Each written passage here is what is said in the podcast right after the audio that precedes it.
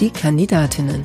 Der Audio-Fragebogen zur Bundestagswahl 2021. Mein Name ist Susanne Lang. Ich bin Journalistin und werde bis September Politikerinnen, die direkt für den Bundestag kandidieren und Lust auf das Podcast-Projekt haben, zu ihrem Engagement befragen.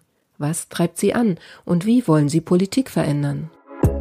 Diesmal mit Canan Bayram, geboren 1966 in der Türkei, aufgewachsen am Niederrhein, Hochschulreife auf dem zweiten Bildungsweg, Rechtsanwältin, über zehn Jahre lang Mitglied des Berliner Abgeordnetenhauses, seit 2017 Mitglied des Deutschen Bundestags, als Gewinnerin des aktuell einzig grünen Direktmandats und erneut Direktkandidatin im Wahlkreis 83, Berlin-Friedrichshain-Kreuzberg, Prenzlauer Berg Ost.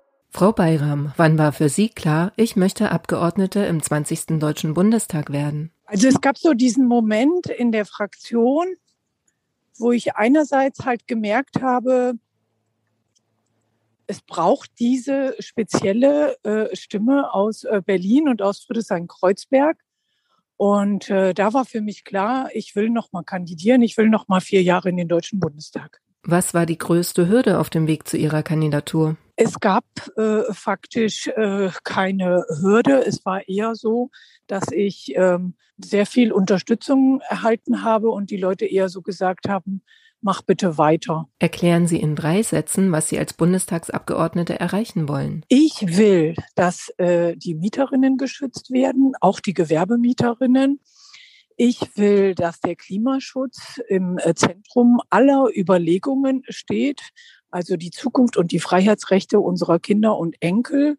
Und ich will, dass wir Frieden und internationale Gerechtigkeit zur Leitlinie unserer Politik machen. Wer glauben Sie, wird sie wählen und warum? Mich wählen sehr unterschiedliche Menschen und meist wählen sie mich, weil sie diese besondere Friedrichshain-Kreuzberg, Prenzlauer Berg-Oststimme im Deutschen Bundestag wollen, die streitbar ist, die widerständig ist und äh, die unabhängig den Wahlkreis vertritt und keine anderen Interessen. Ihr bisher größter politischer Erfolg war? Das war im Mietrecht, dass ich die äh, Koalitionsfraktionen von CDU und CSU damit konfrontiert habe, dass ihr Handeln äh, Konsequenzen hat und äh, dass ich eben Mehrheiten äh, erreichen werde im nächsten Deutschen Bundestag, indem wir sowohl beim Wohnraummietrecht Verbesserungen erzielen als auch beim Gewerbemietrecht.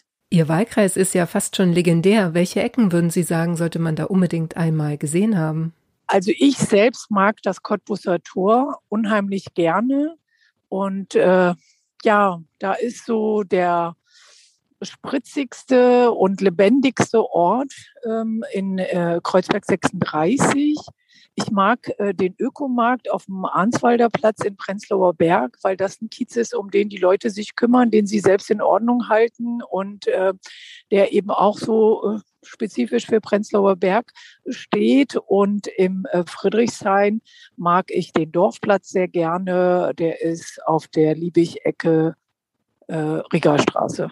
Was nervt Sie an Ihrem Wahlkreis am meisten? In meinem Wahlkreis selbst nervt mich äh, wenig. Was mich nervt, ist, äh, wenn andere meinen, über meinen Wahlkreis reden zu können, die den überhaupt nicht kennen, sondern an sozusagen meinem Wahlkreis ihre eigenen teilweise rassistischen Vorurteile gegenüber der Vielfalt in meinem Wahlkreis ausleben.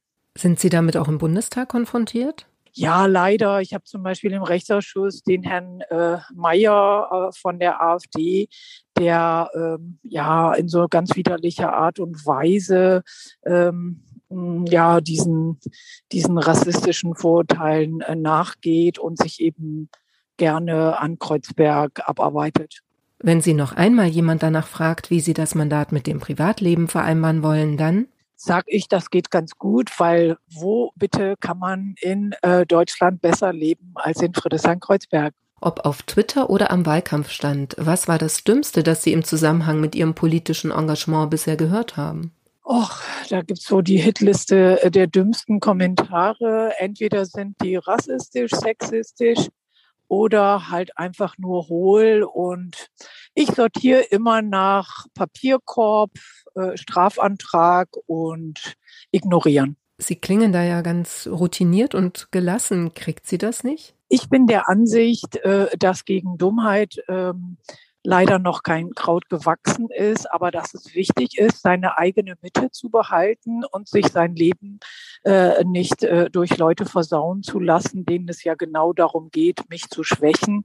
Und da bin ich immer äh, sehr kämpferisch gelassen und sage immer, äh, gibt es auf, ich mache weiter. Welchen alten, weisen Mann schätzen Sie und warum? Meinen Vorgänger äh, im Amt sozusagen, äh, der direkt äh, gewählten Abgeordneten im Deutschen Bundestag, Hans-Christian Ströbele, ist einfach äh, mein Lieblingsalter weißer Mann. Das schlimmste Buzzword in der Politik lautet für mich? Oh, da gibt es leider äh, ganz viele äh, Buzzwörter. Äh, ich finde das Wort alternativlos äh, völlig daneben, weil es den Menschen die Hoffnung äh, nimmt, äh, dass es auch der Debatte wert ist dass wir in der Auseinandersetzung miteinander gemeinsam Lösungen für die Zukunft entwickeln.